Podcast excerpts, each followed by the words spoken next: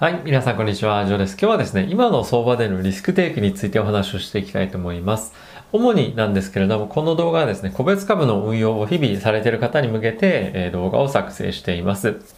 で、なぜこんな話をするかというとですね、えここ最近ロビンフッターと言われるような方たちが出てきたということもありますし、あとはですね、市場の参加者が非常に多岐にわたってきてるんじゃないかなと思っています。これまであまりマーケットに参加してきてなかった人たちっていうところもそうだと思いますし、今ですね、非常に、えー、中国とか、まあそういったところ、今までアメリカの市場で、まあ、メジャーなプレイヤーではなかった人たちも、どんどんどんどん今、アメリカの株式市場に入ってきてると思います。で、加えてなんですけども、皆さんもおそらくいろんなところで感じられるかもしれませんが、え日本人というところで絞ってみても、今まではえ日本の株だけに結構限定していた人っていうのが非常に多かったんじゃないかなと思うんですけれども、ここ最近はですね、アメリカの株とか中国、まあそういったところに投資している人っていうのもツイッターなんかで見てみると非常に増えているんじゃないかなと思っています。なので、えここ最近はですね、今までよりも比較的個人が増えていることによって短期の資金っていうのが市場で多くの割合を占めるように以前よりはなってきているというような状況ですね。で、かつ、今ですね、非常にいろんなことが大きく目ま目まぐるしく起きているような状況ですよね。コロナもありましたし、まあ、コロナの後の、まあ、経済政策とか金融政策とかそういったところを見てもそうだと思うんですけれども大きな資金もしくは政策もしくはあとはワクチンの製造研究とかっていうのもそうなんですけれども今までであれば何年もかけてやってきたようなことが1年とか半年とかそういったスパンで動くようになってきています。で、そういったところを考えてみると、やはり投資資金っていうのは世間の流れ、世の中の流れよりも早く素早く動くというような性質もあると思うので、そういったところを考えてみると、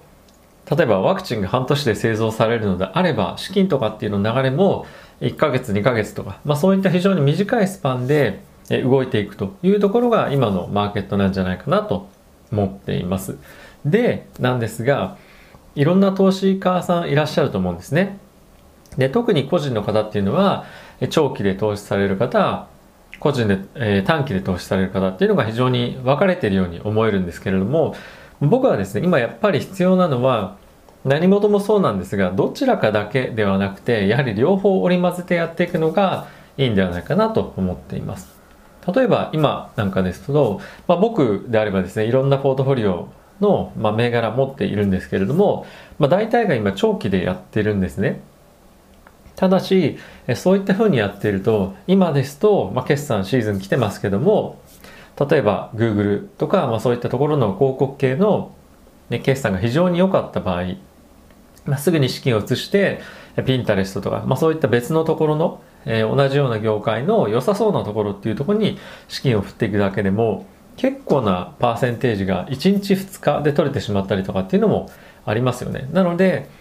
そういったところもしっかり取っていくというのも大きくポートフォリオを運用していく中の、まあ、一部の資金を使ってやっていくことでより大きなリスクっていうのが取れるんじゃないかなと思っています。で、なぜこんなことを言うかっていうと先ほどもお伝えしたような資金の動きが非常に速くなってますよというところに加えて今この相場っていうのは最近この株式投資を始めた始めた方はですね感じられないかもしれないんですけどもここ10年20年見た時にこんだけマーケットが動く相場っていうのはなかなか来ないんですよね。なので今っていうのは本当にこれまでの歴史的な水準から見てもリスクをより取った方がいいと取ることによってリターンが大きく得られるマーケットなんじゃないかなと思っています。かつ、政治経済とか、まあそういったところの観点から見ても、世界的にもいろんな各国政府が追加の景気刺激策をやったりですとか、あとはいろんな金融庁、もしくは、えー、中央銀行のようなところがですね、経済を、えー、何ですか、後退させないように、しっかりとサポートしているという、まあ、まさに未曾有のあの環境だと思うんですよね。なので今っていうのはしっかりとリスクを取っていくことでよりダウンサイドがそんなにまあ少なくかつアップサイドが大きく見込めるような相場なんではないかなと、え僕は思ってるので今は積極的にリスクを取っていく場面なんじゃないかなと思っています。で人によってはですねバブルなんじゃないのっていう声をですねいろんなところでも聞かれますし正直僕自身も常に警戒はしていますただしやっぱりバブルっていうのはいつ弾けるかもしくはいつ来るかも分かってないんですよね。で弾けてみない見ないとあああれってバブルだったんだっていうふうに分からないというふうによく言われているんですけれども今もし個別株で積極的に投資をされている方という、まあ、限定して枠でいるのであればおそらくなんですけども例えばマーケットが20%ドカーンっていうふうに落ちた時に今のご自身のポートフォリオが例えば20%目減りしたっていうところよりも今1日2日とか、まあ、この数ヶ月でおそらく50%以上利益出している方とか結構そんなに少なくはないと思うんですよね。なので結構利回りが乗ってきてるなとか、えー、自分としては株式の投資に自信があるなという方はですね暴落が始まった後でも降りるのは遅くないんじゃないかなと、えー、僕は思っていますでここ最近は特になんですけれども結構その注目が移るのが早いですよね。例えば最近で言うと、まあ、バイオとかっていうのも非常に流行ってますしあとはまあマリファナ系とか、まあ、そういったところも非常にまた来てますしあとはビットコインが最近上がってきてるということもあって、マイニング関連とかそういったところが非常に活況というような状況となっていると思うんですけれども、どんどんどんどん資金が動いていく、かつ非常にボラティリティが高い1日で平気で20%とか、まあ、時には50%とか上がったりする銘柄もあるんですよね。なので、なんかすごいニッチな、えー、株を探そうというふうにするよりも、今みんなが注目しているものの中でえどれが今どういう銘柄なのか例えばどういうカタリストがどういう、まあ、イベントが起こったらこのマーケットこの銘柄跳ねるなとかそういうふうに、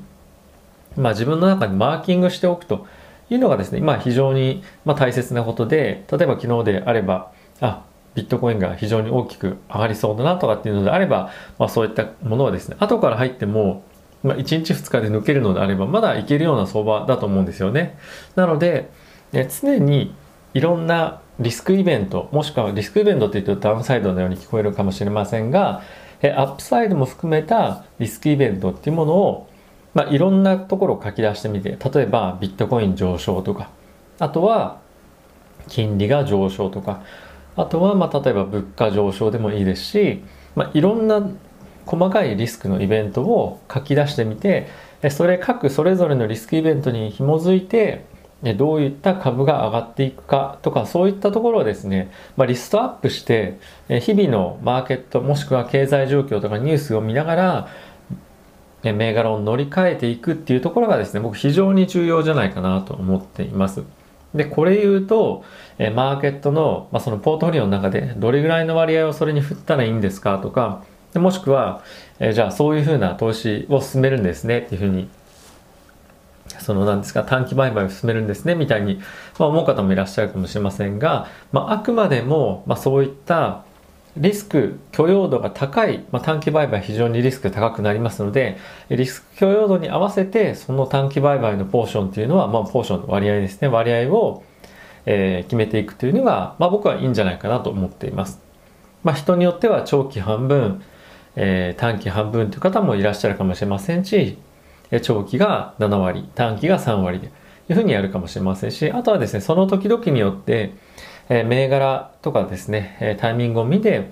え、今までであれば8割長期で2割短期だったものを、まあ、少しこの1ヶ月2ヶ月だけっていうので見て、え長期が5割で、え短期も5割に、まあ、移してみるとか、そういったのもいいと思います。あの必ずしもこういうふうに自分スタイル決めたからこれだけに終始するっていうのもまあいいんですけれども比較的柔軟に今動いていって、えー、やることでですねまあリターン予測できるリターンとか得られるリターンっていうのも大きく変わってくるんじゃないかなと思っています。なので、まあ、最終的に何が言いたかったかっていうと今のこの個別株の ま、動きとかっていうふうに見てみると今本当にまさにリスクの取り時ですよと。リスクを取ることで得られるリワードが今までも今までの歴史的に過去を振り返ってみても株式市場でこんなにリターンが、ま簡単にではないですが大きく得られる時っていうのはなかなかないので個別株でリスク取っていきたいよっていう人にはですね是非今のマーケットで、まあ、勇気を出してしっかりとリスク取っていただければなと思っていますね。まあ、何振り構わず何でも銘柄買えばいいってわけじゃないんですけど、しっかりと選択をしながら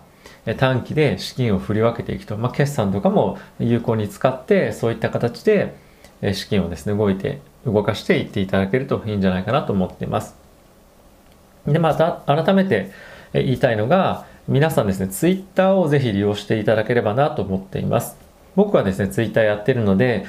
僕がフォローしてる方とか、僕が普段絡んでるような方のですね、えー、ツイッターも含めて見ていただければと思うんですが、もう本当にツイッターの情報は、もう本当に宝庫と、情報の宝庫と言っても、過言ではないかなと思っています。おそらくなんですけれども、まあ、変な話、変な話の言い方ですると、まあ、サラリーマンで、